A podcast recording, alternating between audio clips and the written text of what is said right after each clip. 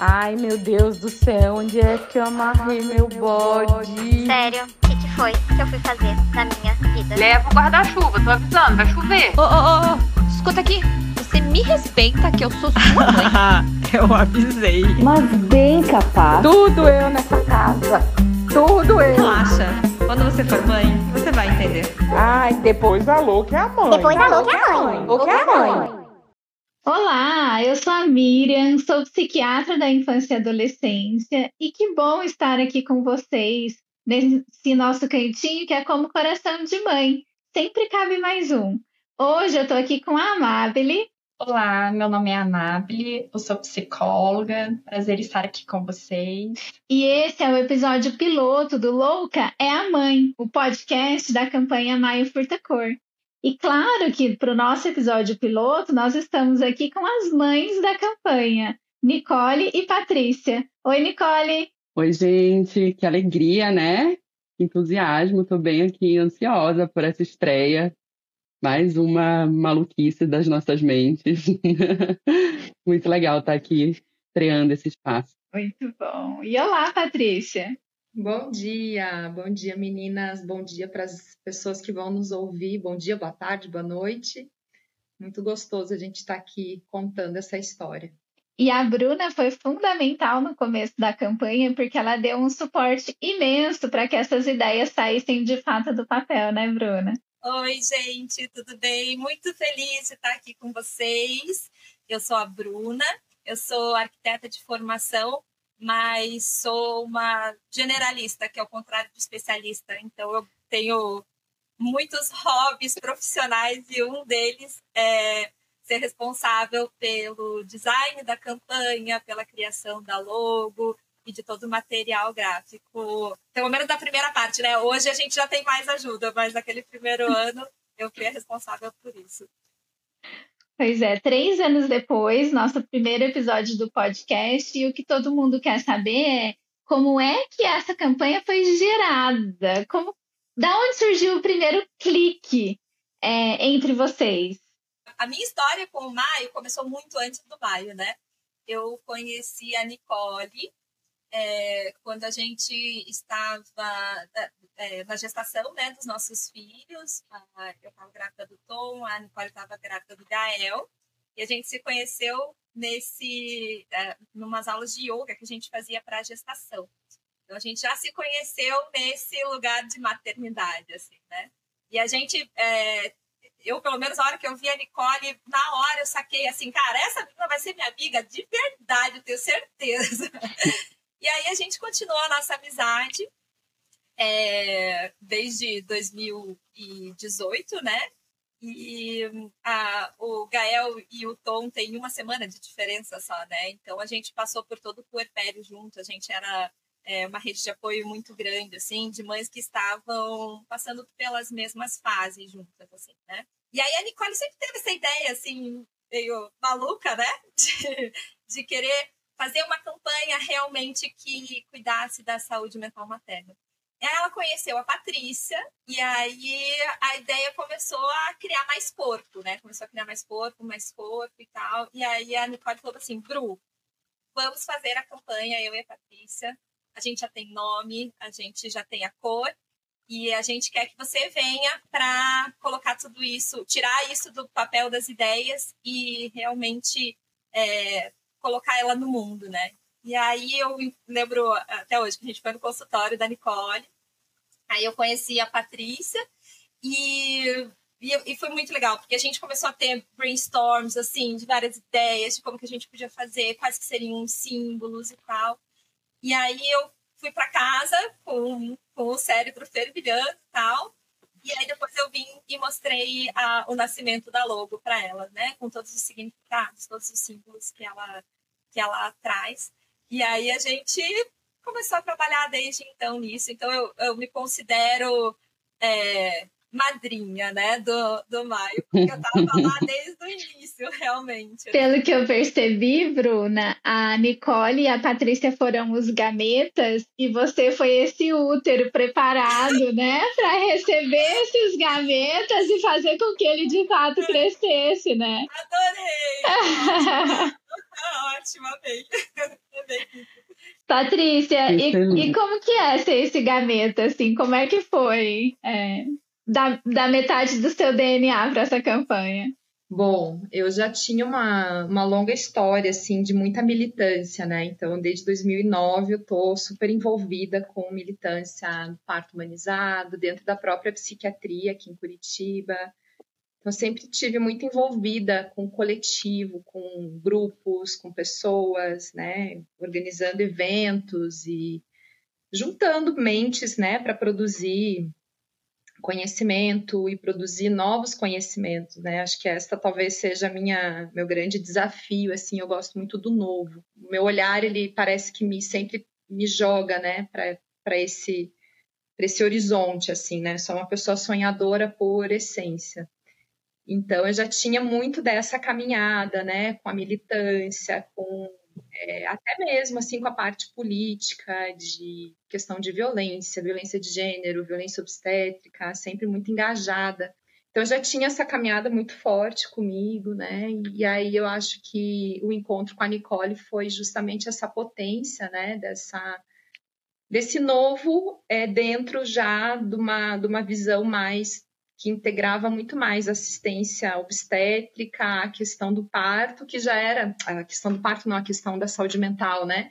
Que já era algo que eu também já fazia no consultório, né? Então, no consultório eu já, já estava trabalhando há muitos anos com, com essa integração, né? Com essa que a gente vai chamar de perinatalidade, mas já também pensando em algumas questões de política pública, algumas questões de, de outras saídas, de, de, de dar voz, de legitimar algumas questões mais assim até mais culturais mesmo, né? E aí eu acho que o encontro com a Nicole foi isso, assim, foi essa esse horizonte novo mesmo de vamos fazer algo que, que tenha muito mais potência do que a gente está fazendo individualmente, né? E eu acho que essa esse deslanchar assim foi foi deslumbrar mesmo, acho que foi essa é a palavra, deslumbrar é, um horizonte de uma coisa absolutamente inédita né, porque é inédito, né, de uma temática que já vinha muito cansada, né, uma temática muito exaurida, porque eu acho que o tema da saúde mental materna é uma temática de, de, de exaustão, né, de, de, qualquer lado que você olhe, né, não, não tem muita beleza. E eu acho que a gente conseguiu trazer isso assim para um centro de um debate muito muito potente a partir desse encontro, né? Então, acho Legal, que foi mais ou menos isso, assim, né? Essa potência. A Nicole, para mim, ela é esse símbolo dessa novidade, é o símbolo da. Né? Eu até escrevi um texto para ela em 2020, 2021, sobre esse sol, né? É um sol mesmo, é uma, uma forma de iluminar algo tão sombrio, e tipo foi se alastrando. Sabe aquelas aquelas aquelas plantas que elas vão nascendo para fora, mas elas embaixo tem umas umas, umas é, raízes uhum. que por mais que você corte, você não consegue arrancar. né? Então você corta, mas ela tá assim, né? Então muitas frentes, muitas pessoas engajadas, aonde a gente caminha com a campanha é, não tem como não se sensibilizar, não tem como, é, é quase que impossível, assim, você olhar para a campanha e falar assim, tipo, tá, e daí, né? Não tem, não tem como, né? Em algum lugar ela te pega e por alguma via ela te pega, seja pelo apelo militante, seja pela arte, seja pela identidade visual, é, seja pelo conteúdo científico, e não porque a gente se esforçou e construiu isso de uma forma objetiva e pragmática, mas porque simplesmente foi brotando. Esse filho, de fato, é um filho para o mundo, né, Patrícia? Não é um filho que vocês criaram, assim, que, que foi ge gerado para ficar com vocês. É um filho que é para o mundo. Isso é uma coisa que a gente sabe desde o primeiro encontro, assim, né? Acho que isso foi uma das coisas que a gente sempre soube e sempre hum. conversou sobre isso, né? O que que, o que, que a gente está fazendo, né? De botar para o mundo mesmo. A gente nunca teve a intenção de botar embaixo da asa. E é muito lindo de ver as duas trabalhando juntas, assim, porque elas se complementam de um jeito, tipo, muito legal, assim, sabe? Elas têm um, uma maneira muito única de cada uma trabalhar, assim, mas que se complementa. E, e, e eu assistindo isso, gente, é, é, é, muito legal, assim, sabe? Porque você vê que ambas têm uma. É um amor, né? Não tem como, como ter outra palavra, assim. Elas têm um amor muito grande por isso. Todas, eu acho que aqui temos, né, um amor muito grande por essa campanha. E elas se complementam de uma maneira, assim, que é linda, assim, sabe? É, é muito legal de ver elas trabalhando juntas. E você, Nicole? Qual é o meu gameta? Qual é a minha, minha Qual a sua contribuição? contribuição? Ah, é um gameta do norte que gosta de gente, que gosta de cores, que gosta de movimento, de cultura. É um gameta bem inquieto, muito, muito pensante e que está a todo momento tendo muitas ideias e a questão é executá-las. Então, acho que a minha contribuição é, e a forma com que eu consigo, de fato, estar tá no maio é nesse buscando contribuir com a criatividade, com o novo e, e fazendo tecendo laços, sabe? Cada vez mais eu me descubro uma pessoa muito do network, assim. É a parte da campanha que eu adoro fazer, conhecer gente, onde quer que eu vá, eu saio militando, assim na aula de skate do meu filho, eu já começo, você já ouviu falar da campanha? E aí eu já começo a levar cartaz para aula de skate. Enfim, é algo que eu sou um ser muito falante. Né? Então, eu acho que essa parte da, da fala, do network, da criatividade, né, da, da intensidade da coisa. E é, por que falar sobre saúde mental materna? Eu posso falar de algumas coisas pessoais. Né? Eu sei que a gente, enquanto equipe de psicólogas, psiquiatras, eu, Patrícia, né, lá em 2020, a gente estava tentando uh, dar voz às nossas pacientes que estavam dentro de um consultório tentando resolver questões e, e sofrimentos que eram do âmbito coletivo. Me lembro perfeitamente das nossas reuniões e conversas né, com as nossas famílias juntas e a gente indignadas, eu e a Patrícia, a Bruna em algumas ocasiões também, dizendo, gente, não aguento mais ouvir as mesmas queixas e não ter solução, a gente não vê saída para isso. E aí pensar na saúde mental materna, uh, eu tenho uma relação pessoal com isso, por ter vindo de uma família de mulheres mães solos, e eu venho de uma família de mulheres mães solos feministas. Então, eu venho de uma família onde a saúde mental materna sempre foi muito reivindicada da parte delas para nós.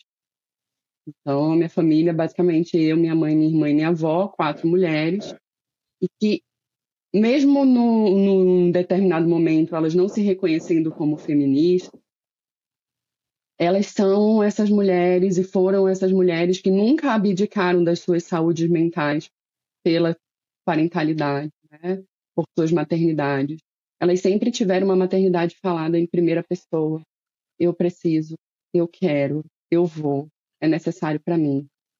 As falas não eram culpabilizantes, entende? Ainda que tivesse a sociedade inteira dizendo para uma mãe solo de que onde está a criança, se ela estivesse num barzinho, por exemplo. E isso nunca foi é, questionado dentro da minha criação como algo errado.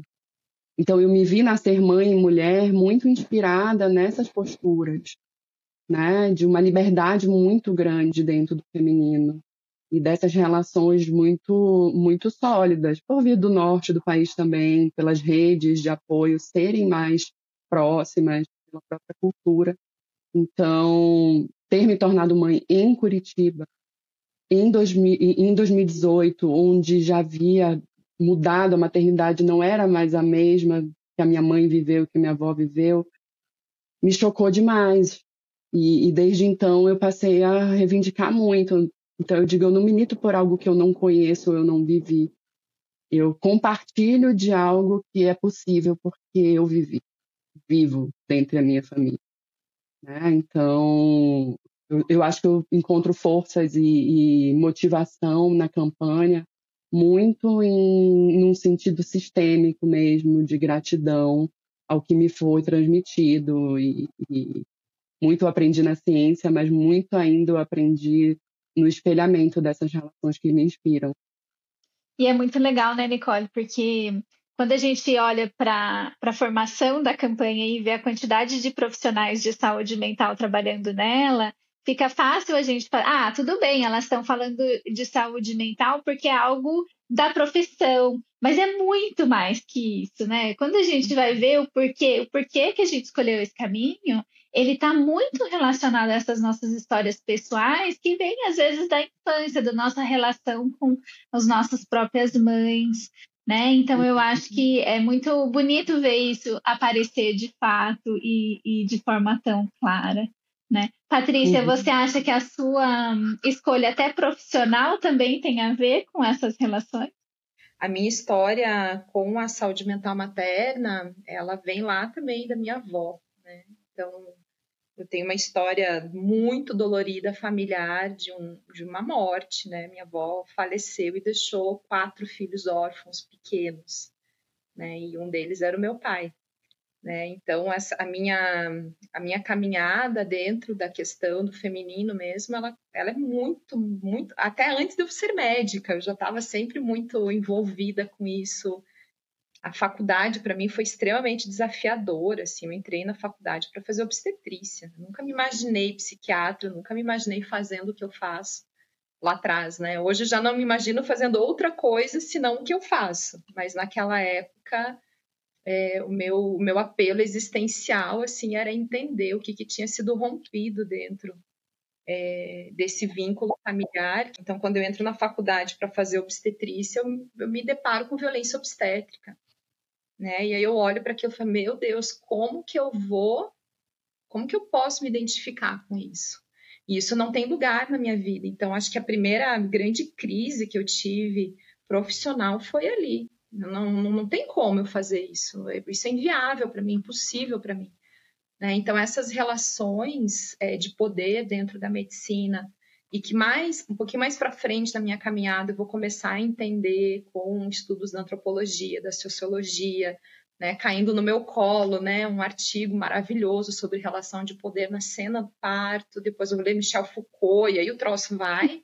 Então, até eu conseguir entender isso, para mim foi uma caminhada muito muito pesada, assim, muito extremamente solitária, extremamente solitária. Eu, eu ainda hoje, embora né, cercada aí com quase 300 representantes, me sinto extremamente solitária, né? Porque a gente tem uma forma de pensar a própria psiquiatria, pensar a própria questão de saúde mental no geral fora dessa caixa que é ensinada para gente como médica, né?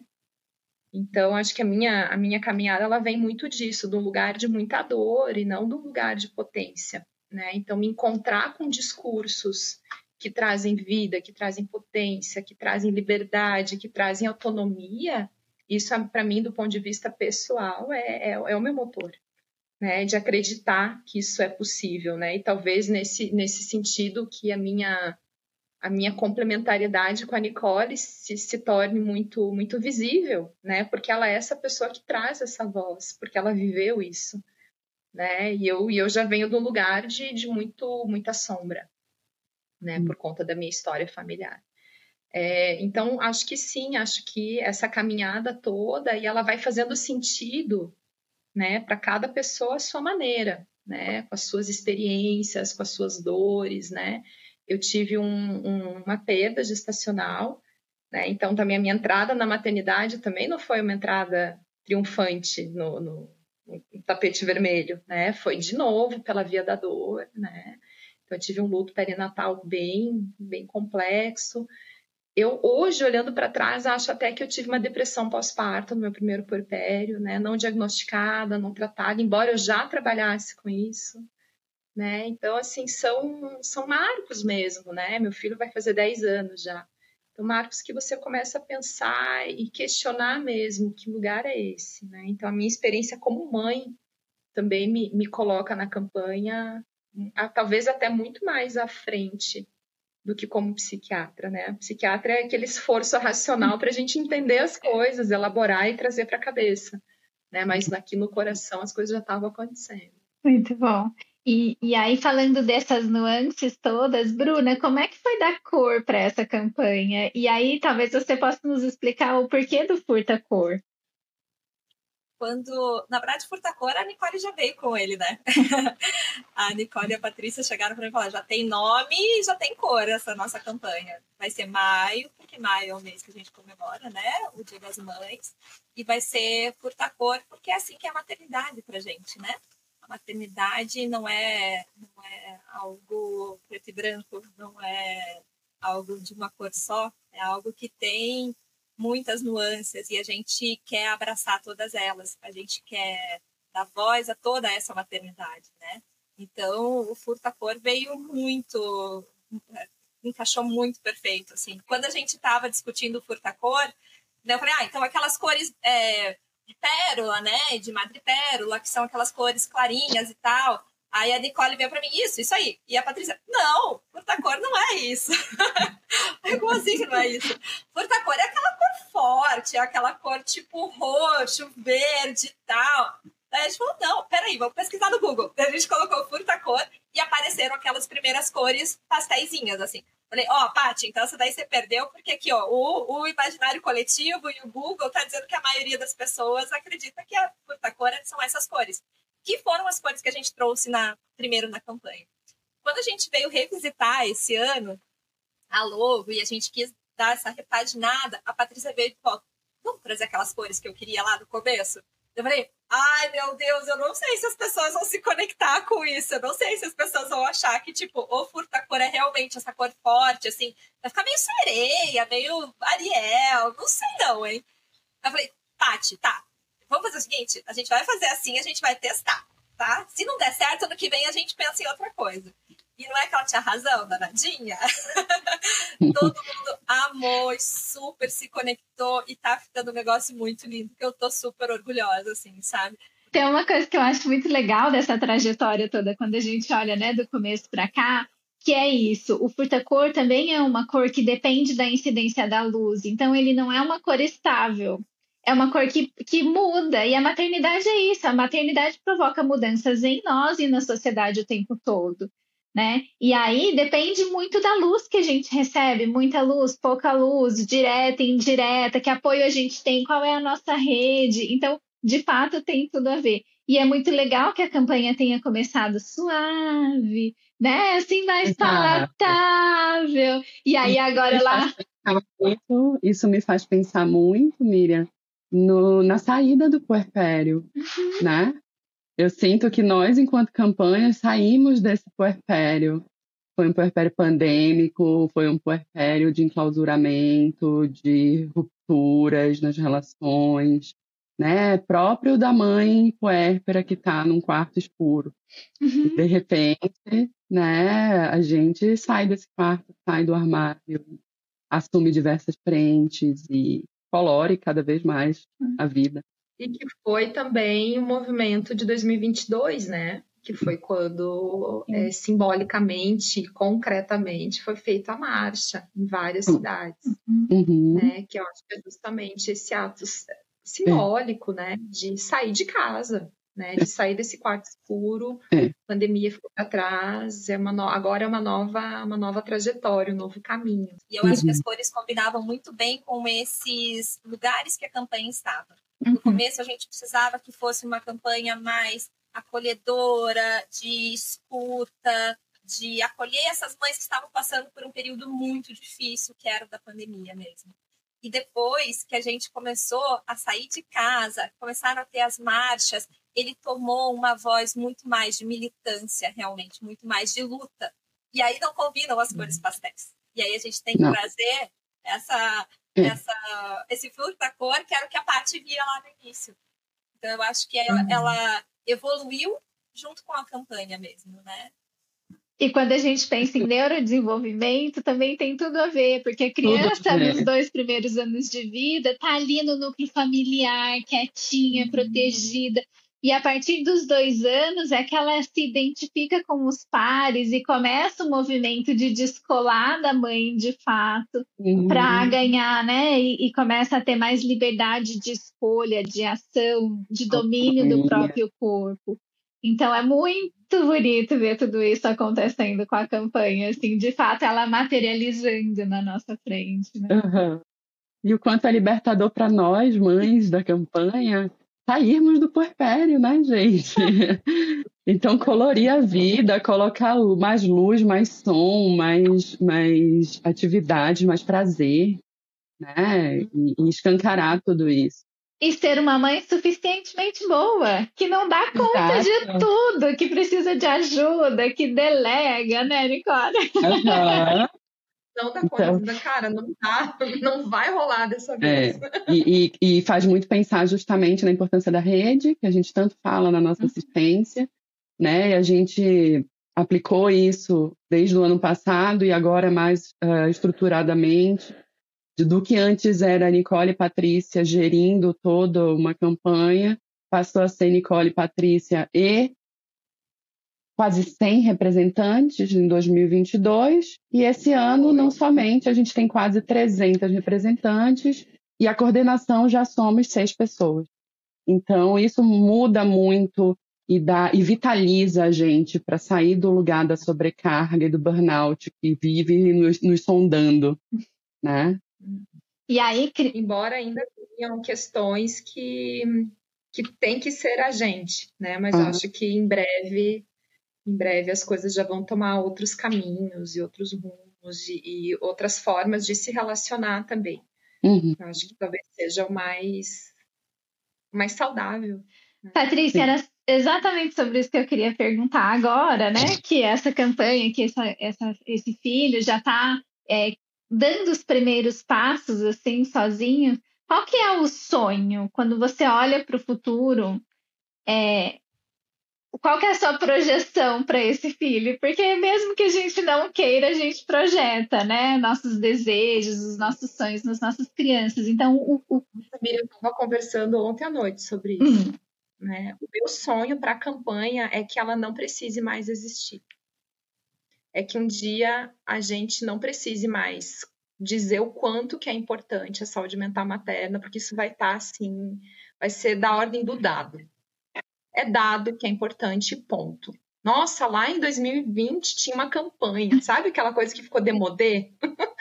eu, eu quero, meu sonho é que a gente olhe até para as nossas camisetas e para tudo isso. A gente fala, nossa, a gente fez tudo isso, cara, que bom que hoje não precisa mais, porque hoje é, a gente tem recurso, porque hoje a licença maternidade é de três anos, porque hoje as mães não sofrem mais violência, porque hoje os transtornos mentais são muito mais da ordem do biológico do que do social, uhum. desse laço extremamente adoecido. É porque a gente vai continuar tendo né, vários quadros de transtorno mental, porque isso é, é da constituição física humana, né? Então, isso a gente entende, né, dentro de uma, de uma visão neurocientífica. Agora, esse, essa coisa social, esse, esse, esse azedo, esse amargo, né, desse laço que está desfeito, que está, né, que se esvai, né? Então, o meu sonho é esse, que a gente não precise mais, que a gente possa, assim, né? Até houve uma época que a gente idealizava uma, um, um asilo, né? Tinha até nome o nosso asilo, né? A gente até brincava, né, que quem que pegou o Tupperware de quem e, e como é que, você roubou meu Tupperware e ai, teu filho veio te visitar, o meu não, né? Então, que lá no nosso eu asilo, achava né? que eu ia ter muitos quartos no meu asilo porque muita gente ia me visitar. Nossa duas se chamava Gaiola das Loucas, né? Então. Mas lá, no, quando a gente estiver lá nesse asilo, né, que a gente olhe para trás e fala assim, pô, que massa, né? Hoje não, não tem mais campanha, a campanha morreu, né? E morreu porque não precisa mais. Uhum. Não precisa mais dela, as mães já estão garantidas de suporte, né? Já estão garantidas de afeto, já estão garantidas de política pública, né? Tem psiquiatra para atender, tem psicólogo para atender, está acontecendo pré-natal psicológico no Brasil inteiro, nas UBSs, como assim como pré-natal é, obstétrico, a gente já tem isso, né? E, é, e é tão sério ter oito, oito é, seis ou mais consultas de pré-natal, quanto ter participado de sei lá quantas sessões de pré-natal psicológico, né? E os nossos índices de suicídio caíram para índices aceitáveis, né? Que, que daí também são daquela, daquela parte que também não se dá conta, né? Que a gente sabe que existe. Então, esse é meu sonho. Gente, honestamente, o meu sonho está realizado. Eu sinto que, assim, acho que a gente, eu pelo menos não tinha, nunca tive dimensão de tudo isso.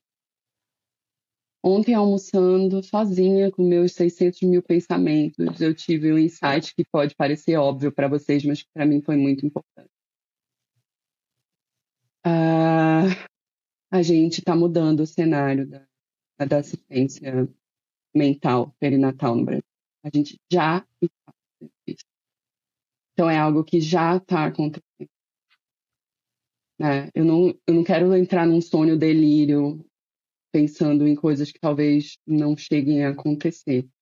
Mas eu penso que o que a gente vive hoje, para mim, já, já constitui, enquanto idealizadora, o sonho vivo aí. Quando eu tive esse insight de que a gente já está mudando. Uma coisa que veio na minha cabeça como, como um insight de maluquice, isso nunca vai dar certo. Um pensamento que eu tive lá em 2000 bolinha está mudando a assistência, está mudando o futuro e a vida de família. Isso já está acontecendo. E isso me emociona demais, porque quem está aqui sabe o quanto foi sofrido também. Uhum. Quanto a gente abdicou de tanta coisa para estar tá aqui, esse sonho está vivo. Né? Então, eu não estou pensando muito lá na frente, porque agora na verdade, cada dia chega alguma notícia fantástica. Eu olho e digo, eu jamais imaginei que fosse chegar nessa né? Ao ponto de eu ter também sites recentes de, bom, maio vai ser meu trabalho para sempre, não é mais o acolhedoramente, não é o consultório, é a projeção disso, né? Acho que tem aquela coisa do puerpério de eu quero crescer logo porque eu não quero mais ter que lidar com isso, e agora estou naquela fase de filha para sempre. E, e, opa, não tem para onde fugir, é melhor aceitar. E, enfim. É, e assim, aproveitando agora para falar um pouquinho sobre a minha entrada na campanha, né? Eu entrei ano passado, lá no ano da marcha, e assim, eu nunca tinha pensado em trabalhar com tantas pessoas, porque quando a gente fala da psicologia, é uma profissão muito solitária, né? Porque a psiquiatria também, né? A gente e o paciente, aquele quadradinho ali do consultório, e eu sempre tive uma inquietação no sentido de que aqui no consultório eu estou ajudando individualmente, mas e o resto? E quem não pode pagar para estar tá aqui? Como que eu faço? Então, assim, o Mai Furtacor veio como um abraço, como um abraço ao meu propósito de apoiar a saúde mental materna. Então, assim, eu também me emociono, né? Eu só tenho a agradecer vocês por terem feito essa campanha. A Bruna falou ali sobre o amor e é justamente isso. Eu acho que as 300 representantes que estão conosco se conectaram ao Maio pelo amor, e pela dor também, né? Porque todas nós temos as nossas dores na maternidade. Eu engravidei na adolescência, então a maternidade começa para mim como um momento de dor. A parte boa da maternidade eu descobri depois que eu tive filho, porque o que eu ouvia era só a parte ruim na gravidez inteira, porque eu tinha 17 anos, eu não deveria estar grávida. E assim, o maio, essa força cor, né, a luz, ela tá espalhando pelo Brasil inteiro sabe? A gente espalhou a luz, vocês, né, espalharam a luz do Mai Furtacor para o Brasil todo. A maternidade está sendo toda iluminada e lá fora também, né? Porque a gente está em 12 países. E ontem é, eu fiz uma fala né, sobre o Maio Furtacor, tentando mais aprovações de leis, e eu falei: um dia eu quero responder a pergunta: quem cuida de quem cuida? Um dia eu quero que a gente tenha a resposta para essa pergunta. E é o que a Patrícia falou ali, né? Que a gente fala, ah, o Maio, é, tinha essa campanha. É a Nicole falando sobre como foi a campanha, o que, que foi conquistado. E a gente fala, não, hoje a gente sabe quem cuida de quem cuida. Hoje essas mães estão sendo cuidadas. Assistidas, né? Eu acho que isso é muito importante. Eu estava conversando hum. com a Patrícia sobre a gente fazer o vídeo do manifesto e tal, e aí a gente estava tendo alguns insights, assim, né? Aqueles nossos brainstorms bem loucos, assim. Eu queria que parecesse com um clipe Aí, deixa... Aí Bruna, Fala. Eu, eu preciso te interromper Fala. e falar que é muito difícil acompanhar o seu padrão. Gente, padrão de referência da Bruna é Fernanda Montenegro. Exato, e é isso que eu quero chegar. Cara, meu Deus! Eu não sei se eu posso falar isso, se não puder, você corta. Mas eu quero que daqui uns anos, talvez ano que vem, gente, porque esse ano não dá mais tempo, mas talvez ano que vem, a, a Fernanda Montenegro que grava o nosso vídeo do manifesto, entendeu? Só isso que eu quero.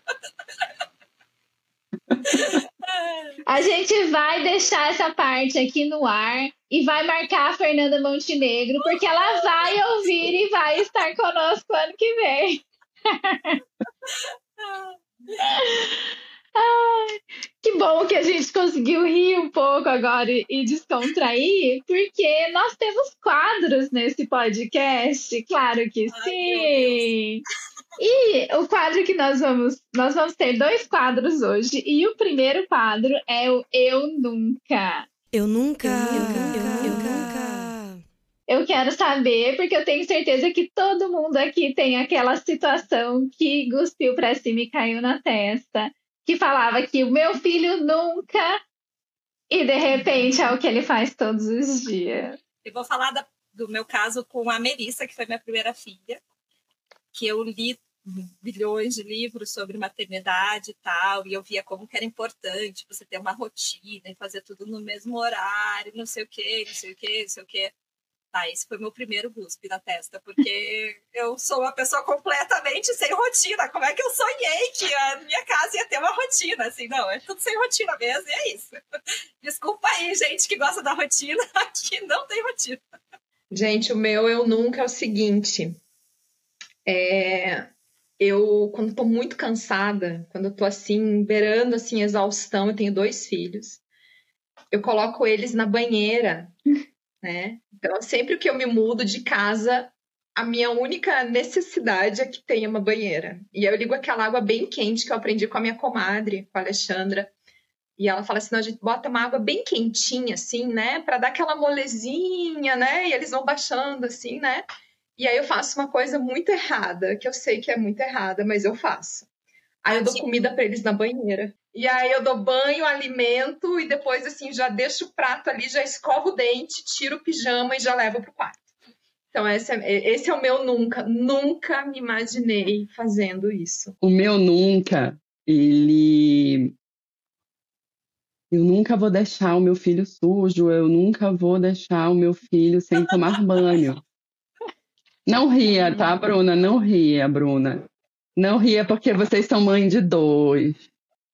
Eu caí na maternidade assim, e aí eu inventei um conceito chamado banho feijoada. Vocês já ouviram falar no banho feijoada? Não. O Gael, ele diz, mamãe, eu quero banho feijoada hoje. Eu, ai, meu Deus, banho feijoada é orelha, rabo e pé. é orelha, rabo e pé, e você passa só o lenço umedecido. Esse é o, o, o banho feijoada, entendeu? E é muito engraçado, porque ele pede, mamãe, eu quero banho feijoada. Tô muito cansado. E você, Amável? O meu nunca é o doce antes dos dois anos, porque assim, a primeira filha, eu tinha 17 anos. Então, assim, eu tinha zero informação. Então, na minha cabeça, como eu tive uma gravidez planejada 10 anos depois, eu seria uma mãe perfeita, porque afinal de contas, eu não sou mais adolescente. Eu estou na uhum. faculdade de psicologia, eu tenho conhecimento, então é claro que agora eu vou fazer tudo certo. Eu não sei Só de que, que, que eu rio mais, se é da Nicole Pois é, eu falei, não, 10 anos depois, agora eu sou uma mulher adulta, então eu vou fazer tudo certinho. E aí o doce antes dos dois anos. Eu sou uma chocolatra. A minha mais velha também. E a minha irmã é confeiteira. Então eu aprendi receita de brownie, de bolo, de panqueca. E eu, eu fazia e comia quando a pequena estava dormindo, porque ela não tinha dois anos. E eu falei, eu vou aguentar até os dois anos, eu não vou dar. Gente, com um ano e sete meses. Foi a primeira panqueca com calda de chocolate oh, que ela comeu. Bem, então, assim, é porque ganha o troféu da mãe. Vocês não sabiam disso? É, perdi meu troféu. A Até OMS hoje... manda para casa das mães um troféu gravado. Até hoje eu não ganhei nenhum troféu, Nicole. Eu devo estar muito mal. Eu. Meu Deus, eu tô pior do que É, eu fui mãe imaginava. adolescente, fui mãe adulta e não teve troféu em nenhum dos dois. Ô, Miriam, Olha aí, eu gente. papel, eu quero saber o seu. Fala aí. Ai, gente, eu tenho É. tantos, mas um desse da alimentação é. Ah, meu filho vai comer sozinho, não vai dar comida na boca, daí desde pequenininho, deixar ele melecar, pegar na fruta e tal, né? Pra ele comer sozinho, ter independência. E aí, quando o meu mais velho tinha um ano e cinco, a minha mãe veio morar com a gente. E daí a minha casa virou casa de vó. Então teve doce antes dos dois, tem comida na boca até hoje, se deixar, eu, eu ainda tento. Ela dá uma burladinha, meu eu nunca. Como é. toda avó, né? A missão delas é burlar, elas são transgressoras. E a minha, mas a minha casa é a casa da avó. Ai, Que liberdade. meninas, Libertador, né? Tá muito bom o nosso papo, mas a gente infelizmente tem um tempo. E eu queria então fazer o nosso último quadro de hoje, que é o que que vocês colocariam lá no grupo de mães? Dicas. Por favor, qual é a dica de vocês pra gente jogar no grupo de mães e todo mundo seguir? Dicas Furtacor. Eu vou falar a primeira, que é o super óbvio, né? Que é arroba Maio em todas as redes, né? E no nosso site também, muita informação de qualidade baseada em ciência. E contatos, vamos ter várias novidades no site em breve. Vamos lá dar uma olhadinha. E aí, quais são as dicas de vocês? Eu colocaria no grupo de mães dica de acupunturista, massagista, é, onde tem barzinho com shopping dobro no happy hour, é, programação para fazer coisas sem filhos. Eu adoraria estar num grupo de mães de que estivesse mandando coisas realmente que fossem interessantes. Colocaria o contato da Bruna para fazer uma tatuagem, colocaria né, é, é, indicações de atividades prazerosas e que elas pudessem desfrutar e que não se restringissem aos filhos. E Você, vocês? Não tem Patrícia. nada a acrescentar, né, gente? Não, nada a acrescentar. Bruna, e o que, que você postaria nesse grupo de mães especial do Maio? a menor ideia. É muito difícil você me deixar sem fala, viu? Mas você conseguiu. O que, que eu postaria? Acho que assim, gente, se cuidem, se priorizem, sabe? É o que a Nicole falou, mas eu, eu coloco aqui o, o- meu endossamento. endossamento, não sei se existe essa palavra. Tô tipo em criança inventando palavras. É, Uhum. Mas eu, eu apoio ali o que a Nicole falou, que é de se priorizem, porque a gente tem que cuidar da gente para conseguir cuidar dos nossos filhos. E você, Amabile? Eu, eu colocaria que é para elas se apoiarem. Eu acho que assim, tem que estar em grupo de mães, sim, uma, uma apoia a outra. Eu estou em, algum gru em alguns grupos de mães e assim, é uma rede tão potente. Mães ali, uma fala alguma coisa como se fosse. Se ela fosse a pior mãe do mundo e as outras acolhem, não, mas aqui também é assim, você pode fazer isso. Então, assim, se apoiem, se unam. A gente precisa de mães unidas, porque a revolução vai ser materna, né? A gente já sabe, a gente já começou. Então, que essas mães possam se unir, que elas possam se apoiar. Ah, eu posso contar um caso? Pode. Quando, quando a gente tava na. Que daí tem tudo a ver com o que a Mabel tá falando. Quando a gente tava na, nas aulas de yoga lá de gestação, eu era a única que já tinha é, a Melissa, né? Então eu tava grávida do Antônio, mas todas ali eram mães de primeira viagem. Eu lembro de escutar reclamação, assim, tipo, quase unânime das sogras e mães, assim, sabe? Falando, eu não quero que minha sogra fique se metendo, eu não quero que minha sogra vá lá em casa, eu não quero que a minha mãe vá lá em casa, eu quero cuidar do meu filho sozinha, não sei o que. Eu falei, gente, sério, não, é o contrário. Vocês querem, vocês querem ter essa rede de apoio, vocês querem ter a família junto. Vocês precisam disso, porque vocês não precisam dar conta sozinhos.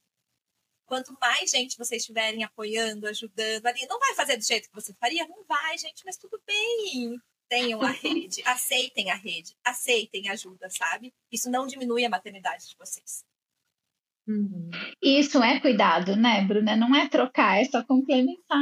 Isso é, é também se cuidar, também é olhar para si como um indivíduo que precisa de carinho e cuidado, como todos, né? Não só os nossos filhos.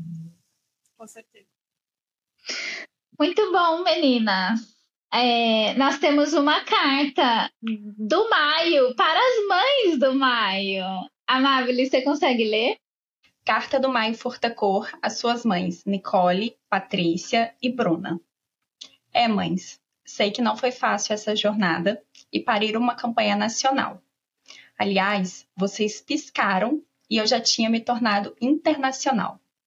Eu estou viva no mundo, nas mídias sociais, no empenho de cada representante da campanha em me levar adiante e fazer a causa da saúde mental materna ser cravada como um tema urgente. Talvez, com três anos de vida, eu esteja ainda demandando um cuidado muito atencioso e exaustivo, mas posso sentir, no fundo da minha alma, o quanto é genuíno e potente tudo que fazem por mim. Só quero agradecer por terem me trazido ao mundo, por buscarem mudanças neste mundo para uma maternidade mais leve e feliz. Que a gente possa seguir juntas nessa travessia, com a missão de cuidar de quem cuida de todo mundo.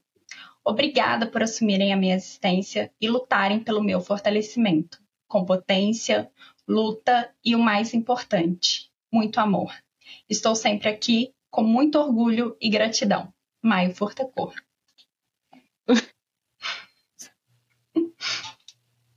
Cadê os lencinhos? Não trouxe. A gente avisa os pacientes na terapia online para trazer lencinho. Agora tem que avisar no podcast também. também. Ai, gente. Sem, sem palavras. Sem palavras. Bom, meninas, era isso. É, temos um episódio, o nosso projeto piloto.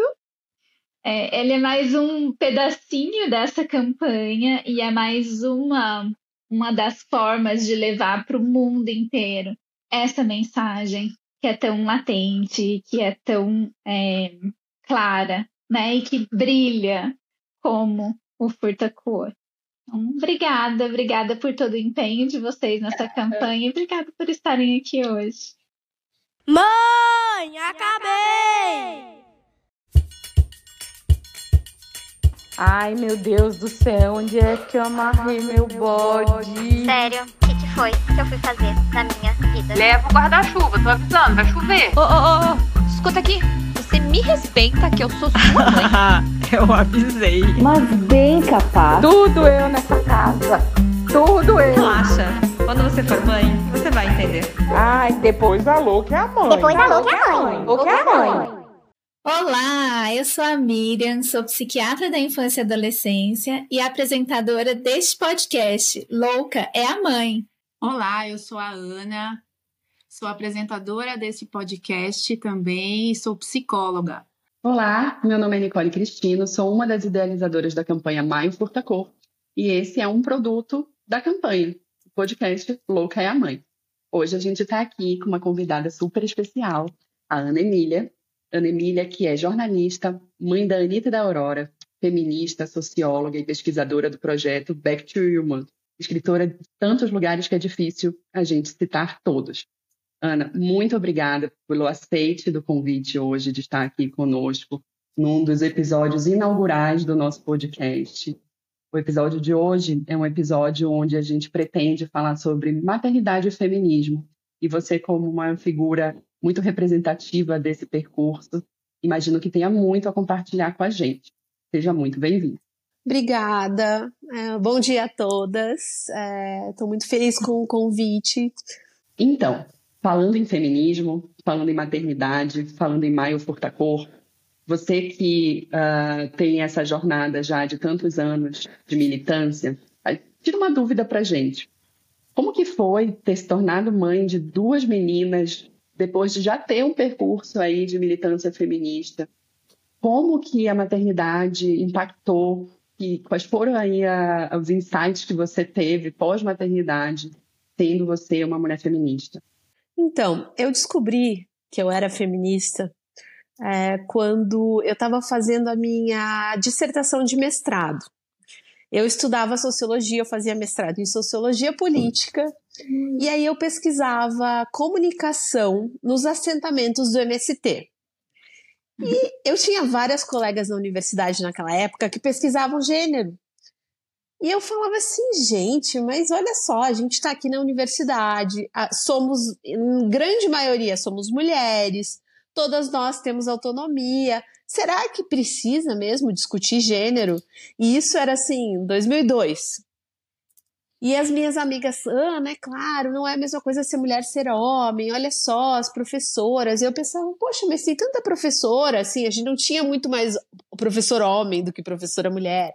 Então, eu realmente não enxergava diferença entre o que era ser mulher e o que era ser homem.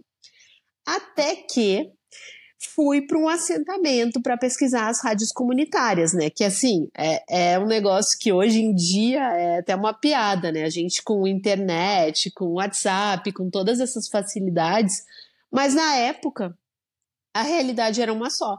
Tinha lugares que não tinha acesso a telefone e não tinha acesso a nenhum tipo de comunicação. Então, assim, tu ter uma, uma rádio comunitária no meio de uma área rural era a única chance de tu saber o que estava acontecendo. Não digo nem no mundo, digo na, na, na, própria região que tu morava. E aí fui eu e um outro colega, eu estudava na UFSC. Um amigo do meu irmão estava pesquisando, ele era geólogo e ele estava pesquisando alguma coisa também nos assentamentos do MST.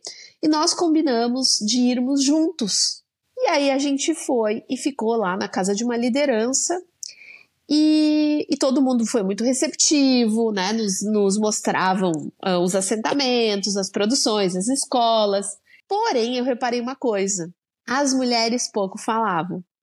Eu era tratada como uma igual aos homens, mas as mulheres de lá elas, assim, eu lembro de uma esposa de um líder que ela serviu o almoço ela não falava nada, ela parecia um bichinho acuado. Foi ali que eu entendi que não era exatamente a mesma coisa ser homem e ser mulher. E aí, cada vez tu vai enxergando mais e mais e mais. Acho que uns dois anos depois disso, eu tive a minha primeira filha. E eu tive uma gravidez de risco, então eu tive que parar de trabalhar. Então eu deixei de ser uma mulher que trabalhava em dois lugares, viajava para dar aula, eu tinha o meu carro, eu tinha o meu dinheiro, eu tinha os meus grupos de pesquisa e eu tive que ficar em casa fazendo repouso. Eu não era, eu não tinha carteira assinada em nenhum dos lugares, então eu tive que parar de trabalhar, minha renda caiu, tô 100%. E eu virei uma pessoa que só ficava dentro de casa. Eu já tinha entendido que ser mulher era diferente de ser homem, mas que ser mãe era uma outra categoria de ser mulher com muito mais limitações, né? Aquela frase da Simone de Beauvoir. Então, a gente se torna mulher e quando a gente se torna mãe, a gente percebe que tem toda uma a sociedade inteira espera de ti uma série de comportamentos. Existe uma série de cobranças não ditas que eu acho impossível uma mulher não se sentir uh, mal no oprimida. primeiro momento por causa disso, oprimida, exatamente. Ana, uma coisa que me impacta muito nessas questões não ditas é que elas vêm muito de outras mulheres, né? E assim, como a gente, sem querer, às vezes num comentário, não percebe como tá causando esse impacto na vida da outra. E às vezes muito deliberadamente. Você, né, as pessoas falam é, olha, o que está acontecendo, por que, que você está fazendo isso, você agora é mãe, né? É, eu acho que muita gente gosta de dar pitaco, né? Quando a gente tá bem, a gente recebe um pitaco, a gente pensa, será que isso me serve? Ah, beleza, talvez isso me sirva. Ou se aquilo não serve, a gente pensa, ah, nada a ver, e tipo, deixa quieto. Mas e quando a gente não tá bem? E, e, assim, a gente tá se sentindo um trapo, a gente se olha no espelho, a gente se acha horrível, a criança não para de chorar. Eu acho assim, tem momentos quando a gente tá fragilizada que esses pitacos dos outros eles no, nos destroem com mais força. Eu, como eu já tenho duas filhas, uma tá com 18, outra tá com 10, já passei por muita coisa. Às vezes eu vejo uma mãe fresca ou mesmo alguém vem me pedir um conselho e eu penso, será que se eu falar isso vai ajudar mesmo? Uhum. Porque eu entendo que a minha vivência não é a vivência da outra.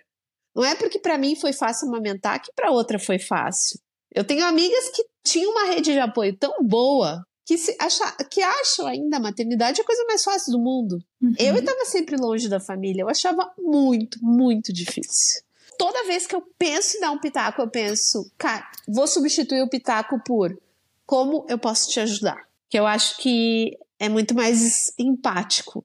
E, e nesse cenário, né, do que a gente está conversando aqui sobre a diferença, né, de ser homem, de ser mulher, e nessa maternidade e paternidade, é, você traz aí, né, desde o papai é pop até mamãe é rock, mamãe é punk, né, esse, essa metáfora com gêneros musicais. Eu achei fantástica a sacada, né, no sentido de que tem tudo a ver mesmo. O pop é um ritmo. Não sei se vocês pensaram nisso, possivelmente sim, isso que eu quero te perguntar. O pop é um ritmo mais popular, né? Ele é mais aceitável, ele tem letras mais suaves, fala mais sobre amor, sobre coisas do cotidiano, ele é audível para todas as gerações, né? E aí vem o punk, vem o rock, que tem uma complexidade é, harmônica mais complexa. Nem sempre as pessoas gostam, as pessoas compreendem e, e então isso é muito né para a gente pensar nessa paternidade nessa maternidade. Aí eu queria saber se vocês pensaram mesmo do, do ponto de vista dessa questão musical para vocês darem os títulos aos livros né? Papai é pop mamãe é punk mamãe é rock. Como que foi essa escolha desse título dos livros de vocês bom em 2015 uma editora da Zero Hora falou para o meu marido ele escrevia colunas semanais contando histórias das crianças. Lá, quem sabe a gente compila isso e faz um livro. Hum. Então, um editor de Caxias procurou a, a jornalista da Zero Hora para juntar essas crônicas. E aí eles chegaram nesse nome, o Papai é Pop, porque a ideia era falar assim: ah, olha só, homens, vocês que não estão aqui, que acham que criar filho é, é com a mulher, que não participam, olha como é legal ser pai. O livro fez muito sucesso, a gente não imaginava.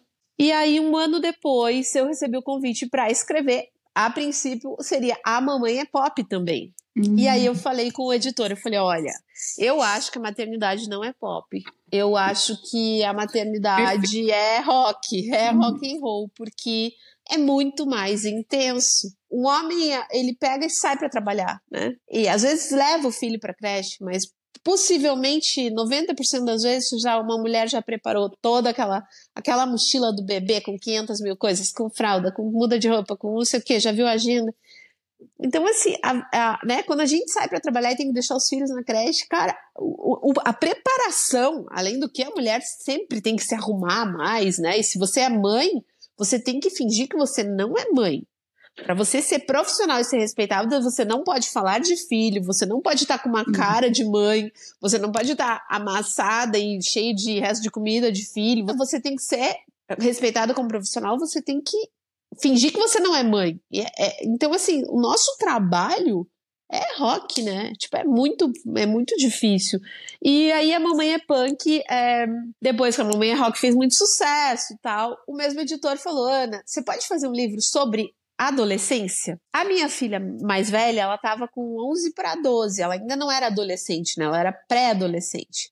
Mas uh, eu pesquisei bastante sobre o assunto, eu conversava com muitas leitoras, eu, eu fazia enquetes no Facebook, tinha um grupo com muitas mães, e eu falava, ah, quem tem filha adolescente, vamos conversar. E aí, então, é, já entendendo que ser mãe de adolescente é mais do que rock, é, é mais punk mesmo. é, eu escrevi A Mamãe é Punk, né? Que é um livro que ele tem menos crônicas pessoais, porque a minha filha ainda não era adolescente, mas tem, é, tem crônicas contando histórias de outras pessoas, mas também tem muitos dos resumos das leituras que eu fiz para me preparar para ser mãe de adolescente. Adolescente. Todo mundo que lê seu livro fala, gente, mas aconteceu isso comigo. É, é, é, isso que eu vivo, né? Essa identificação, né? E, e, de uma forma leve, de uma forma com certo humor, mas você não deixa de mostrar a, a, aquela rotina pesada dessa mulher. É muito legal, né, Miriam? A gente estava comentando sobre essa leveza que o, o, o seu livro traz e retrata essa realidade da mãe mesmo. E que não tem pitaco, né? Às vezes a gente vai ler livro de maternidade que conta assim uma crônica e daí no final fala uma coisa assim: ah, faça assim, o certo é isso, o certo. E o seu livro não, é muito, olha, a verdade ali, né? Assim, ah, isso aconteceu e acabou, foi isso que aconteceu, não tem nenhuma lição de moral, né? Da, daquela crônica e tal, é muito fato. E é muito legal, porque a gente, eu compartilho muito com as amigas, às vezes elas me contam, eu falo, ai, peraí, eu tenho que te mandar, que eu li. Ah, fiz isso essa semana, porque uma amiga estava em guerra com piolhos também, estava no mesmo drama. E aproveitando, né, Ana, é, de falar o quanto a tua escrita, a tua obra, o trabalho de vocês enquanto família, Piangers, né, é altamente alinhado com a nossa causa e o quanto o movimento do Maio Fortacor pouca gente conhece a fundo, né, porque também é uma campanha muito jovem, muito recente, mas é um movimento que surge principalmente em busca de mudar cultura. A partir do momento em que eu e a Patrícia, idealizadoras da campanha, né, nos damos conta que os nossos pacientes dentro do consultório estavam só adoecendo cada vez mais, o insight que a gente teve foi: a gente não vai resolver isso no consultório privado, a gente precisa mudar a cultura. A campanha é uma campanha de contracultura e a obra de vocês, enquanto família e escritores, é uma obra altamente contra a cultura, né, em que uh, expõe nua e cruamente o que é de fato a parentalidade. Né? E isso é promover saúde mental a partir do momento em que as famílias leem e não se sentem é, alienígenas diante de suas experiências. Então, enquanto a gente não escancarar isso, né, a gente não vai estar promovendo saúde mental. Então, eu quero assim muito ter a ocasião de hoje aqui parabenizar você, o Pianges, por esse trabalho que é completamente alinhado com promoção de saúde mental, tá? É, eu comecei a escrever uh, sobre maternidade, sobre feminismo, quando eu morava no Rio Grande do Sul, eu percebia que tinha muitas coisas muito machistas lá, sabe? Eu via assim que as mulheres achavam algumas questões eram naturalizadas que para mim nunca foram.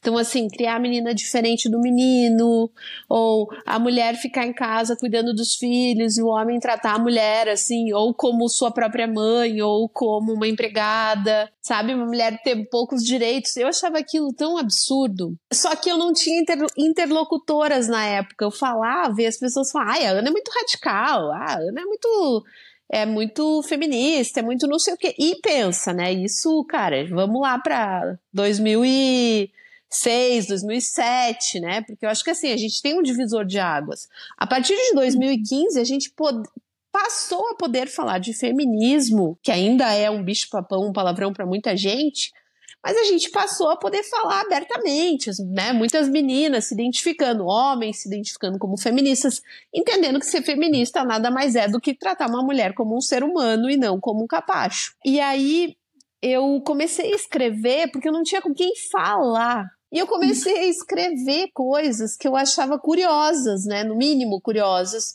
num blog chamava Casa de Anitta, né? Porque nessa época só tinha a Anitta. E aí eu percebia que as pessoas de fato iam se identificando. Eu acho que tu achar o tom para falar de uma coisa que acontece de uma forma que não seja nem reclamona demais, nem uh, professoral. Eu quero falar de alguma coisa que é um incômodo para mim, que pode ser um incômodo para o outro, porque as experiências humanas elas se repetem.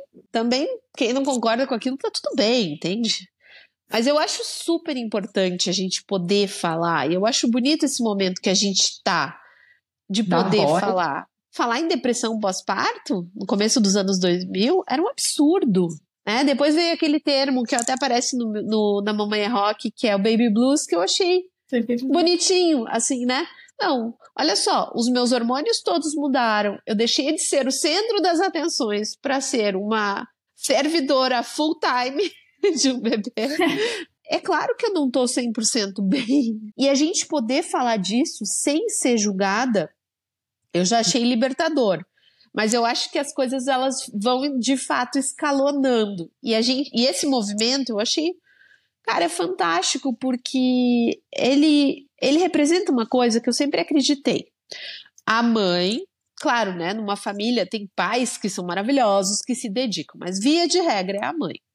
A mãe ou outra cuidadora é a coluna vertebral da família, é a base de tudo na vida do filho, especialmente na primeira infância. E se essa mãe não tá bem, como que tu vai criar um filho bem, sadio, feliz, uh, inteligente, se você tá se sentindo um lixo? Ana sabe que tem alguns estudos já na psiquiatria com crianças deprimidas que preenchiam critérios para depressão, crianças de mães deprimidas, que eles trataram as mães e a, as crianças melhoraram. É, olha só, é um impacto que é, a gente hoje consegue medir quantitativamente, não só qualitativa como era antigamente, né? E esses números são importantes, porque é através dos números, e essa também é uma coisa que o Maio procura, né? Para a gente aumentar a qualidade dos nossos números, porque é os números que fazem a gente, de fato, ter política pública que, que atue. Porque se a gente não mostra que isso existe, quem que vai olhar? Eu achei legal que vocês falaram que a gente precisa mudar a cultura. Porque não adianta individualmente eu fazer uma terapia, eu tratar as minhas questões, eu tomar uma medicação, se for o caso, se isso continuar sendo visto como exceção. Então, eu acho que uhum. é, é muito bonito isso dos movimentos, porque é através dos movimentos que a gente, de fato, consegue mudar a cultura. Porque Uh, ainda que, né, como existem a lei e existe os, uh, existe os enquadramentos médicos, mas a cultura precisa mudar uhum. mesmo. É assim que a gente. É, é, isso que a gente vê, é isso que a gente quer com o Maio, e é isso que a gente entende que o seu livro também, né? Os seus livros, porque esse último agora, ele é de uma outra perspectiva, né? Com, com outras maternidades, o, a mulher que atravessa a ponte. E, e, traz muito essa questão de diferenças culturais e como isso impacta na vida da mulher e como isso reverbera né, socialmente com todas as pessoas que estão envolvidas naquele cenário. Né, que é, é trazer esse assunto para a mídia, para a tona, para ele ser discutido, ser falado, para essas mulheres serem vistas, né?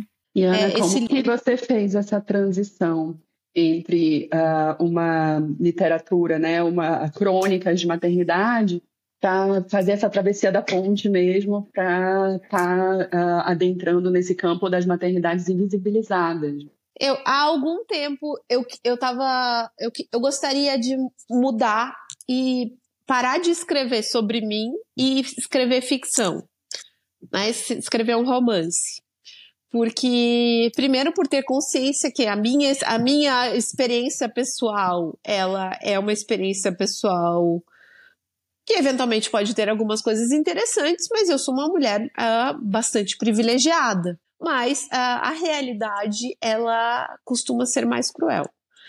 E do ponto de vista literário também é interessante contar histórias, né, que, que tenham uh, aspectos que fujam desse padrão de uma mulher branca de classe média no sul do Brasil. É, há muitos anos eu ouvi essas histórias. Como eu tenho mestrado em sociologia, eu trabalhei bastante tempo com pesquisa. E eu sempre fiz muitas entrevistas. E nessas entrevistas vocês devem imaginar o quantas experiências de vida eu não tive acesso, né? Então, eu sempre gostei de ouvir histórias de vida das pessoas. E a história da mulher que atravessa a ponte, ela é 100% verdadeira. É uma pessoa, uma mulher que eu conheço, que durante anos me contou aquelas histórias. E eu ficava muito triste, muito chocada. E aí, em algum momento, eu consegui fazer essa transição, né? De parar de escrever sobre crônicas, sobre a minha vida, para contar a história de uma terceira pessoa. E aí eu romantizei, eu mudei os nomes, eu mudei algumas coisas. Eu incluí, eu incluí ali no livro várias histórias com outras patroas que, na verdade, é, não são patroas da mulher que atravessa a ponte, né? Que é a minha protagonista, que chama Elisa. É muito importante a gente saber que existem essas outras experiências e muitas vezes a gente convive com muitas dessas mulheres e a gente não sabe o que elas passam, né? E elas que são a maioria.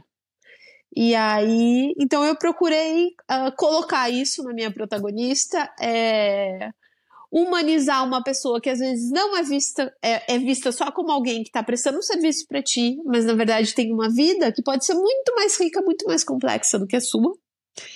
É, eu falei da maternidade, porque, enfim, a maternidade também eu achei muito interessante esse aspecto.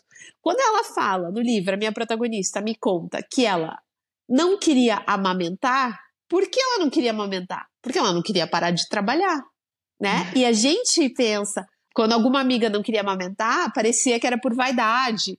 Ah, não, é porque não quer ficar tendo que amamentar ou não quer estragar o seio, sabe? Uma coisa assim. E na verdade, muita, muitas mulheres não amamentam porque não podem, porque elas não. É um privilégio poder amamentar. Não amamentam por necessidade, né? Não é uma escolha. Exato. de amamentação negra são muito inferiores no país. Sim. Né? E, e esse é um, um tema que a gente busca abordar e, e trazer visibilidade. Ana, eu já sabia que isso ia acontecer, porque é, tem muita coisa para a gente conversar, mas nosso tempo é pequenininho. E eu não queria é, finalizar o podcast ou passar para os quadros antes de ouvir você contar um pouco mais sobre o projeto Back to Humans. O que, que é esse projeto? Conta pra gente como é que ele surgiu. Uh, quando a gente escreveu os livros, a gente passou a dar palestras, né? Tanto eu quanto meu marido. E as pessoas nos têm muito como referência, então nos perguntam sobre as mais diversas coisas que vocês podem imaginar. Mas uh, essa visibilidade nos fez entender quando as pessoas te perguntam muito, quando as pessoas levam muito em consideração o que tu fala, tu precisa estudar, tu precisa se preparar para não ser inconsequente. E aí a gente começou a estudar sobre educação, sobre educação parental, sobre o cérebro, sobre uma série de assuntos. E não tem como a gente não se preocupar com o futuro do trabalho, né? Eu, como socióloga, sempre pesquisei o mundo do trabalho. Então, a gente começou a, a entender quais as profissões, o que, que as pessoas estão tendo que fazer para se manterem no mercado de trabalho. E o que, que a gente pode esperar nos próximos anos? Até porque agora minha filha está fazendo faculdade já, a de 18. Mas o Back to Humans a gente começou, eu acho que uh, foi foi antes da pandemia, deve ter sido em 2018, 2019. Então a gente começou a entrevistar pessoas de várias áreas, tipo a gente fez mais de 600 entrevistas para entender uh, o, como, o que, que, tinha mudado na área da, da, né, de cada profissional na época, nos últimos cinco anos, de que forma que a tecnologia estava impactando e o que, que as pessoas esperavam para os próximos cinco anos. E aí, durante a pandemia, foi muito legal, porque todo mundo. A gente falava muito em adaptação, em ter o seu eu digital, porque, enfim, a gente já falava assim, né? Vocês, vocês que trabalham com saúde, a gente falava assim, cara, um médico, hoje em dia, ele tem que ter um Instagram, ele tem, ele tem que ter uma persona digital, que assim, era fundamental. Adaptabilidade e ter o seu, né? E ter o seu eu digital. E vender o seu trabalho né? Porque antigamente não. Tipo, as pessoas trabalhavam e pronto, no máximo anunciavam ali num jornal classificado. É, hoje em dia, todo mundo tem que ficar vendendo o seu trabalho o tempo todo. Poucas profissões não precisam, mas a maioria precisa. É, e aí, com a pandemia, uh, todas aquelas tendências que a gente percebia, elas se intensificaram muito. Então, assim, todo mundo teve que se digitalizar, todo mundo teve que aprender uma série de habilidades. E, e aí, enfim, a gente seguiu fazendo Back to Humans, a gente começou a, a até o último relatório que eu fiz, foi um sobre os desalentos da juventude, de como os jovens estavam desanimados em relação a fazer uma faculdade e ter um trabalho depois com relação àquela, uhum. àquela profissão. Ou mesmo os jovens já no mercado de trabalho sem grandes aspirações, desmotivados. E aí é, fiz uma série de entrevistas, eu e outros pesquisadores, para entender por que, que isso estava acontecendo e como tentar reverter isso. É, bom, com o fim da pandemia, a gente voltou a ter uma agenda de viagens e de outros trabalhos e a gente deu uma paradinha com Back to Humans. Mas é, é, curioso porque toda semana alguém vem me perguntar: e aí, e como é que tá o Back to Humans? E ele tem seguido. E eu penso que a qualquer momento ele vai voltar, porque é muito legal. Até para mim, é muito importante estar sempre conversando em profundidade com profissionais de diversas áreas para sair um pouco da minha bolha. Muito bom. Tomara que ele volte logo. Eu acho que é, depois da pandemia as coisas mexeram um pouco e talvez as respostas vão estar diferentes e, e com, novas, com novos desafios agora, né? Com automação ficando cada vez mais evidente no, no dia a dia mesmo, não só para quem trabalha com isso, mas todo mundo tem acesso ao chat GT, GPT agora, Sim. né? E, e como é que isso vai impactar na, na substituição mesmo, né, de pessoas por, por autômatos, então. Eu fiquei um pouco mais introspectiva na pandemia e, e aprendi a ficar em casa e gostei. E aí também fiquei mais introspectiva. Escrevi A Mulher que Atravessa a Ponte. Agora eu tô concluindo um outro romance que acho que deve sair no ano que vem, porque demora, né? Os livros Uhum. até eles ficarem prontos e tal. Mas. Você pode dar spoiler? Posso, posso sim. Bom, é, muita gente se separou na pandemia, né? E eu acompanhei muitos processos de separação, porque eu tenho muitas amigas. Então, eu ouvi muitos processos, assim, de separação de, sabe, todo dia a pessoa me ligar e me contar o que estava acontecendo. E se por um lado, em alguns momentos, isso me drenava a minha energia, em algum momento isso me inspirou a escrever sobre o assunto. E aí eu escrevi um romance que conta uma separação que aconteceu aqui em Curitiba, então é um romance ambientado em Curitiba. E, e eu achei muito interessante, porque é uma história um pouco diferente, não tem muito sofrimento na história. É um casal que depois de 25 anos decide se separar. E aí eu conto meio que dia a dia o que vai acontecendo. E tem partes muito divertidas, tem partes. É um livro bastante feminista também, porque a protagonista ela fica refletindo sobre várias coisas. Né? Eu, eu sigo casada, então não é a minha separação, mas obviamente tem muitas reflexões minhas ali. E eu acho que vai ficar muito legal, assim. É um livro que eu espero que pessoas que estejam passando por isso leiam e, e vejam a leveza e vejam é, tenham assim lampejos de esperança e se divirtam, sabe? O objetivo é tipo uma meia rock mesmo. Ah, vamos falar disso? Isso é uma merda, tá? Não tem como adorar a pílula. Não é. Separação é um luto, é ruim, é, é horrível. Mas tem várias coisas que podem ser muito boas. E eu acho que esse livro eu pude ser mais uh, engraçadinha do que A Mulher que Atravessa a Ponte, porque a mulher é um livro, é a história é triste. Não É tem triste. como. Eu acho assim, tem ali momentos de felicidade, né? Momentos bastante singelos assim de felicidade. O livro termina pra cima, mas é uma história triste. É, Ana, Pode uma falar. questão que eu vejo na sua trajetória é o respeito por tudo que você faz e o respeito com o público, o respeito com as pessoas que convivem com você. Na medida em que você fala, eu preciso estudar mais sobre isso, eu preciso pesquisar mais sobre isso. Né? É, é esse carinho, é, é, é toda essa responsabilidade que você tem como uma grande porta-voz. Né? O que você faz é, é- é incrível, porque você consegue chegar onde a gente não consegue chegar, talvez, com uma pesquisa, com um artigo científico, com, com materiais mais assim profissionais nesse sentido técnico, né? Você não, você traz tudo isso de uma forma gostosa, leve, pesada, triste também, porque é, é a realidade. Você tem um capítulo que é o Ninho de Ratos do, da Mulher que Atravessa a Ponte, que eu acho que é um dos capítulos mais tensos, assim, né? E, e que eu acho que todo mundo tem que ler, porque é uma realidade que ninguém enxerga, né? Eu passo para os meus alunos, inclusive, né? Vamos ler, gente, é isso aqui, isso aqui é real, né? Então, assim, te agradecer muito, né, nesse sentido, por toda a sua contribuição, é, sou fã mesmo, tenho seus livros, já quero comprar o próximo, e, e agradecer por tudo que você representa para nós mulheres e toda a sociedade.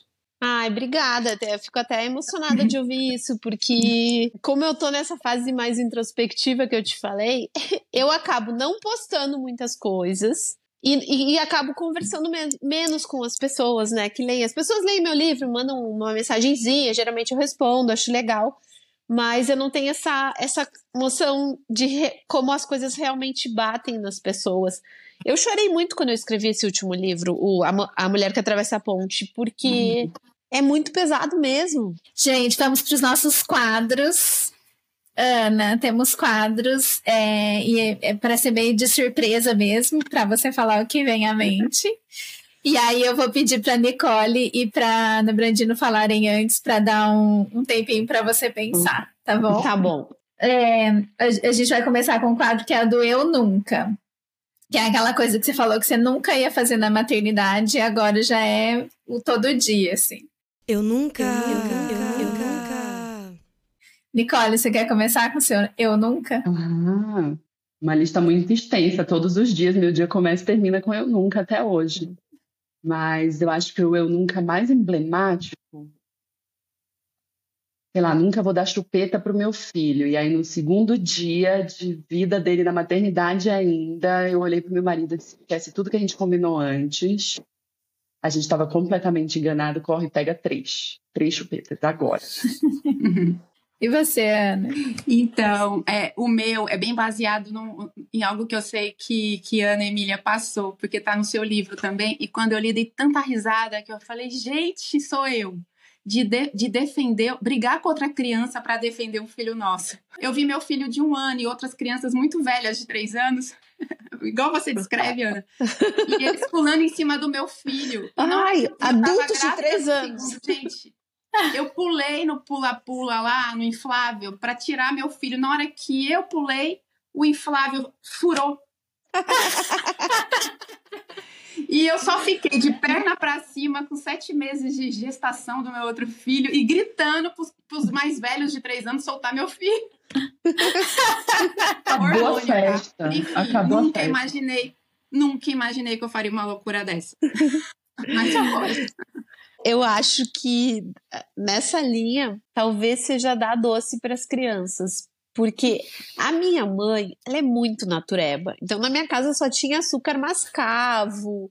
Eu nunca comi doces. Eu cresci achando que eu era até alérgica a chocolate. Sabe aquelas crianças assim, cresci, cresci longe de doce. Eu nunca tive hábito de ter balinhas, esse tipo de coisa. Cara, as minhas filhas, elas amam doce. E aí, eu durante algum tempo eu lutei contra isso, mas agora eu aceitei, eu, né, eu procuro equilibrar, eu falo: "Ah, você quer comer o chocolate, você vai ter que tomar um copo d'água".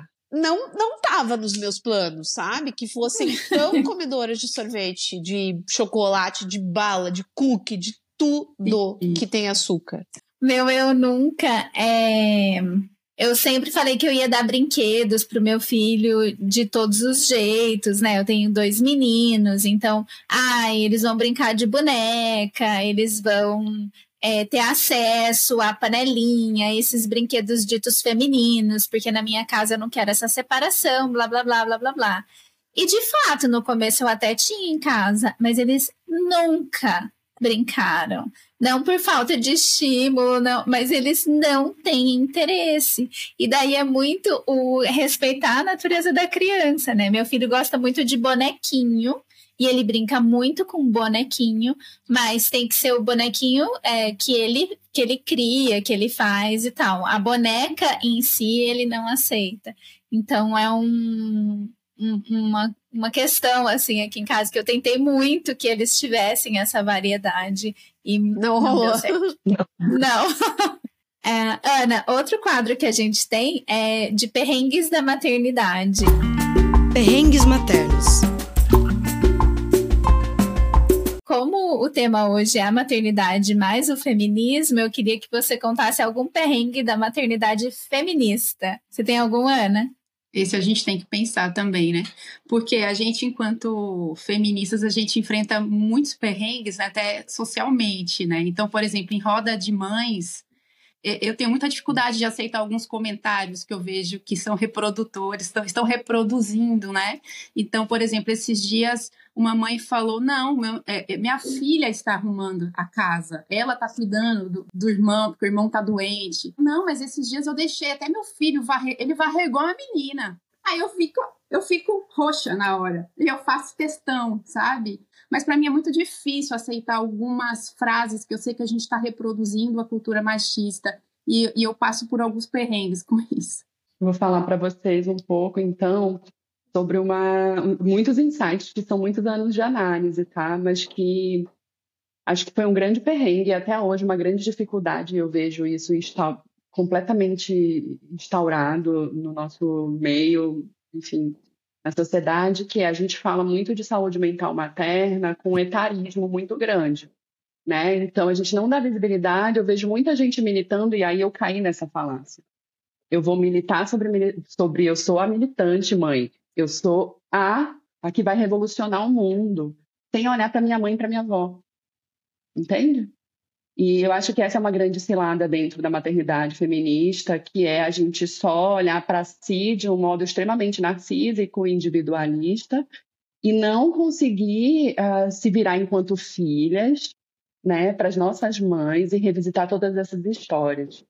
Então, a campanha Maio Furtacô, para mim, também é muito um presente que eu dou para essas mulheres, minha mãe e avó, mães solos, mas que durante muito tempo na adolescência e ainda na vida adulta, antes de eu me tornar mãe, é, havia aquele olhar muito arrogante de vocês não sabem nada, eu sei tudo. Né? E a gente cai de um grande precipício quando a gente consegue ter esse insight. Acho que o meu é bem mais tranquilo, assim, não é tão profundo quanto o seu, Nicole. Mas eu lembro que a primeira vez que o, o meu filho pediu para pintar a unha, eu falei: será que ele vai pintar a unha? E daí eu falei: pode, não, pode pintar, pode escolher a cor e eu vou pintar.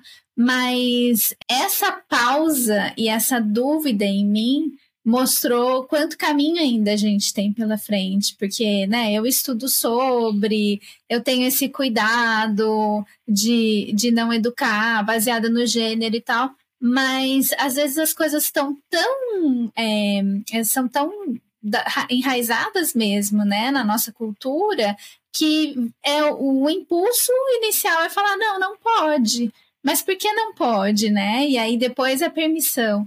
Mas é, é interessante como a, a, cultura, né? Como a Ana falou, ela, ela ainda pesa, mesmo com, com toda a questão do pensamento crítico e tal. Nicole, achei lindo, lindo que tu falou. É, sabe que quando eu estava grávida da minha segunda filha, eu pensava muito na minha avó. A mãe da minha mãe, ela só teve dois filhos. Na verdade, ela teve 500 mil abortos que ela perdeu. E ela teve dois filhos só, que é minha mãe e meu tio. E meu tio, reza a lenda, que nasceu com cinco meses em casa. A avó tava, minha avó estava sozinha. Ele nasceu, ela cortou o cordão umbilical, ela botou numa caixinha de sapato tão pequenininho, uhum. cuidou dele. E eu pensava nessa história e chorava, chorava assim, sabe, por. Pensava, cara, eu reclamo a minha vida agora, imagina minha avó lá atrás, sozinha, em casa, passando por tudo isso. E eu procuro ser, assim, a minha mãe ficou agora essa semana aqui em casa para eu viajar, para eu ir a São Paulo, mas assim, eu procuro, eu penso, as filhas são minhas, a minha mãe não tem obrigação de nada. Então, assim, se ela vai me ajudar, se ela vai ficar aqui em casa, eu procuro fazer tudo para deixar isso mais confortável possível para ela, sabe? Acho bem importante a gente não ter essa arrogância de achar que a gente sabe e que as mães têm obrigação de serem nossas mães a vida toda. Não, a gente é adulto, a gente que já tem que cuidar delas também, né? É, mas perrengue me identifiquei ali muito com a Ana e isso acontece direto comigo. Eu tenho Eu uma, uma, amiga que tem filhos meninos e dela começa a contar a história, tipo, sei lá, quando os meninos tinham 4 e 5 anos e ela vinha. Ah, porque daí tava lá e daí a coleguinha sabe como são as meninas, né? E eu falava assim, cara, eu sei como são as meninas, né? Eu sou uma menina e você também. Desde 1977 nós somos meninas. Não existe isso. Tu imputar é, uma maldade, uma coisa, um jeito assim pejorativo para uma menina de 5 anos, é para mim é crime, inafiançável. Crime. Então assim, eu não fico quieta. Não importa quanto quão minha amiga é, vai ouvir. E é difícil, né? A gente vira muito chata. Somos chatas. Mas tem que ser, né? Senão a gente, de novo, reforça esses estereótipos e não faz a mudança que é necessária. É, essa chatice, ela tem uma função, né? Então, a gente não milita e é chata à toa. A gente Exatamente. Tá construindo um futuro que a gente deseja para essas crianças. Então, parte, dá, dá trabalho. E para a gente terminar, o quadro é coloca no grupo de mães, que são dicas que você daria para mães, dicas gerais, assim, de qualquer coisa que você gostaria de falar? Dicas Furtacor. Ontem eu estava em São Paulo com um amigo que tem um bebê e, e o bebê dele estava com febre. E aí a gente estava almoçando e ele falou: Eu vou para o aeroporto, vou antecipar meu voo, porque eu quero ajudar a minha esposa, porque eh, o bebê não foi para creche e ela tá cansada. E aí tava muito trânsito ontem. E eu falei para ele: olha só, eu se fosse tu, ia no horário mesmo certo, porque ela já se organizou mentalmente para ficar de tarde com a criança. Quando tu chegar sete da noite, ela vai estar exausta. E tu não vai ter passado nervoso de, ah, meu Deus, será que eu vou perder o voo? Vai chegar lá bem tranquilo e vai assumir a criança. Porque se tu fala assim, não, deixa eu vou antecipar, daí já te gera uma ansiedade. E se tu não consegue antecipar, tu gera frustração na, na mãe. Então, assim, é sempre uh, pensar duas vezes antes de fazer alguma coisa. Mesmo quando tu quer ajudar, pensar duas vezes e pensar: será que eu ajudo mais fazendo isso ou fazendo outra, ou fazendo outra coisa? E tentar não mudar os combinados. Porque com criança, com mãe, com pai, com tudo que envolve criança, manter os combinados é muito importante. Porque vai gerando insegurança se tu fala que vai chegar às uhum. 10 e tu chega às 12. Se tu combina uma coisa e não é. Eu sei porque eu sempre contei muito com a flexibilidade da minha filha mais velha e a médio prazo foi muito ruim para ela. Porque daí ela uhum. nunca sabe se é mesmo o que a gente fala, né? Pense duas vezes antes de fazer o combinado para fazer o combinado direito, né? E daí depois. você segue com ele. É, Pronto. Gente, vou falar então o meu joga no grupo de mães. Eu sempre quis falar sobre isso. Detesto. Então, gente, se você também detesta grupo de mães e não quer ficar no grupo de mães, você não vai ser uma péssima mãe se você não fizer parte do grupo de mães. Então, assim, é, acho que para algumas pessoas pode ter um poder maravilhoso de suporte, de apoio e de tudo mais. Mas fica de olho no momento de sair também, porque nenhum grupo ele é eterno. Porque às vezes o grupo de mãe ele começa a se tornar tóxico e, enfim, e não faz mais sentido no momento de vida que você tá. Então, tá autorizado sair do grupo de mãe também, se você tiver, como a gente fala aqui em Curitiba, sacudo, né? Sacuda de estar tá no grupo de mãe, sai do grupo de mãe, vai viver. Grupo de mães, não, né? Grupo de mães e pais. E pais, Cara, eu, claro. 2015 botei o Marcos no grupo da ah, escola. Sim. Porque aí só eu tenho que saber que dia que eu passei, que dia que tem que pagar, não sei o que. Ah, não! Eu vou deixar uma frase até da campanha, que eu acho que tem tudo a ver com o que a gente vem falando e que traz a temática culpa, né? E, e perfeição. Então ele vai falar que mães perfeitas não são reais e mães reais não são perfeitas. Eu gosto muito disso né? E eu acho que é uma frase que tem que estar em todos os grupos de mães. Eu colocaria no grupo de mães e a minha vontade é de pegar um helicóptero e jogar assim no mundo inteiro o livro da Chimamanda para educar crianças feministas, porque é uma carta de amor que ela escreveu, é um livro que é muito gostoso de ler e, e que traz uma realidade assim que eu acho que é palatável para as pessoas que até têm um pouco de ranço com essa questão do feminismo, né? Sem dúvida. Então, é, esse livro eu acho que deveria ser leitura obrigatória para todos. É isso, minha gente. Muito obrigada. Muito bom, gente. Obrigada. Um delicioso. Adorei.